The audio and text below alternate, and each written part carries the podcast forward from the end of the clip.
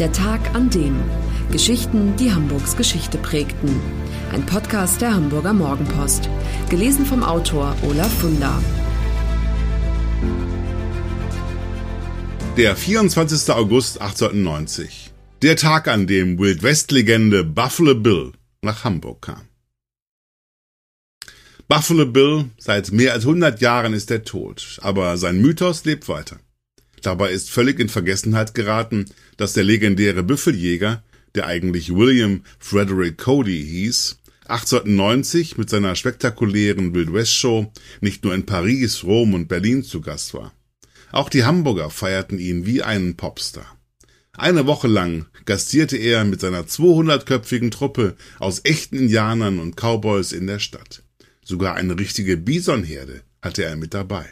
Es kam zu tragischen Todesfällen, heftigen Streitigkeiten und am Ende gab es eine große Liebe. Der Wilde Westen in Hamburg.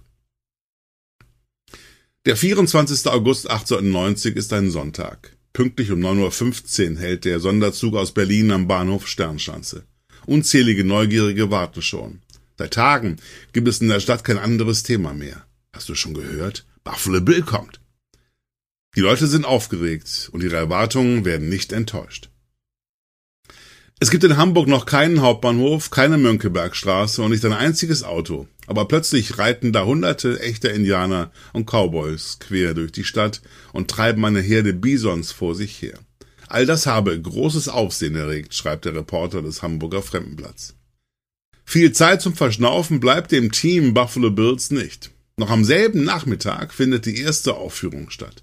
Der Andrang ist so groß, dass die Kasse schon nach wenigen Minuten aus Sicherheitsgründen geschlossen werden muss. 8000 Menschen, darunter der Bürgermeister und etliche Senatoren, sind dabei, als die Show mit dem Einzug sämtlicher Darsteller beginnt. Ganz zum Schluss Buffalo Bill selbst, dessen Grauschimmel sich auf die Hinterbeine stellt, während er seinen Hut lüftet und im jubelnden Publikum sein wallendes Haar präsentiert. Die Reporter sind völlig aus dem Häuschen. Eine sensationelle Vorstellung sei es, die auf das Glänzendste verläuft. Insgesamt sind es 16 Darbietungen, jede atemberaubender als die andere. Kunstschützen treffen aus allen Lagen, ob stehend oder auf dem Rücken liegend. Die Höhepunkte sind der Zweikampf Buffalo Bills mit einem Indianer, der mit dem Sieg des Bleichgesichts endet, und der Angriff der Rothäute auf eine Postkutsche. Klar, dass auch diesmal die Weißen siegen. Buffalo Bill, damals eine lebende Legende.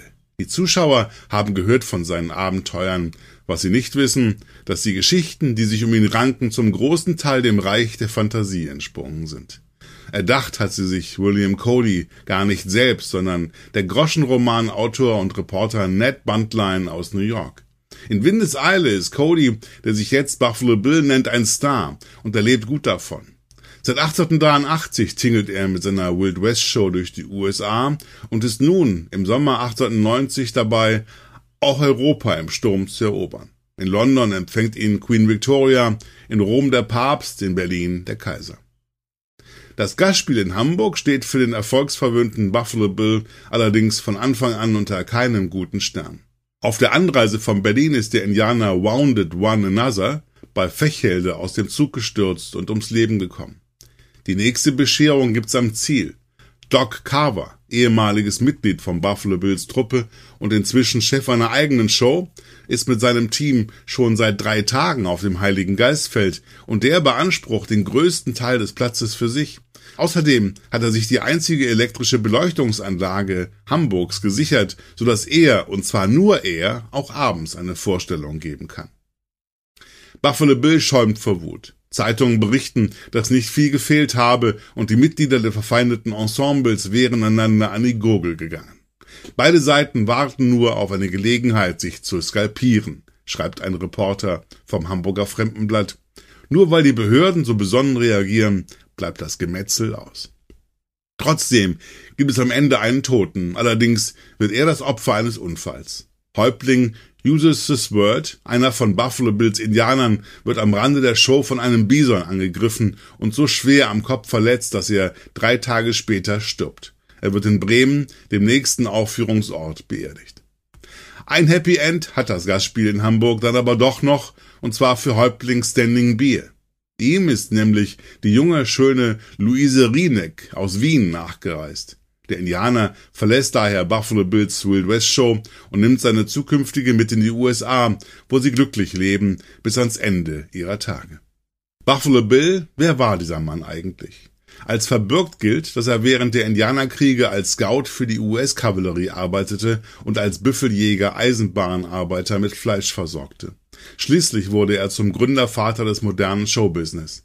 Sein Gastspiel in Hamburg dauerte bis zum 31. August 1890. Danach kehrte Buffalo Bill nie wieder in die Hansestadt zurück. Überhaupt war er mit seiner Show nirgendwo zweimal. Mit Ausnahme von Dresden, wo zu den Besuchern auch Karl May zählte, der Schöpfer von Winnetou und Old Shatterhand. Insgesamt reiste Buffalo Bill mit seiner Show drei Jahrzehnte um die Welt. Dann verblasste das Interesse.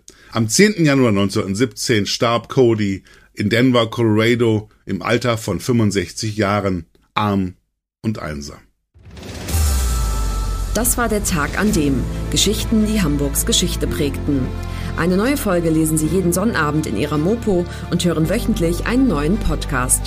Noch mehr Historisches aus Hamburg, wie zum Beispiel das Buch zu dieser Serie oder die Magazine Unser Hamburg, finden Sie auch online in unserem Mopo-Shop unter www.mopo-shop.de.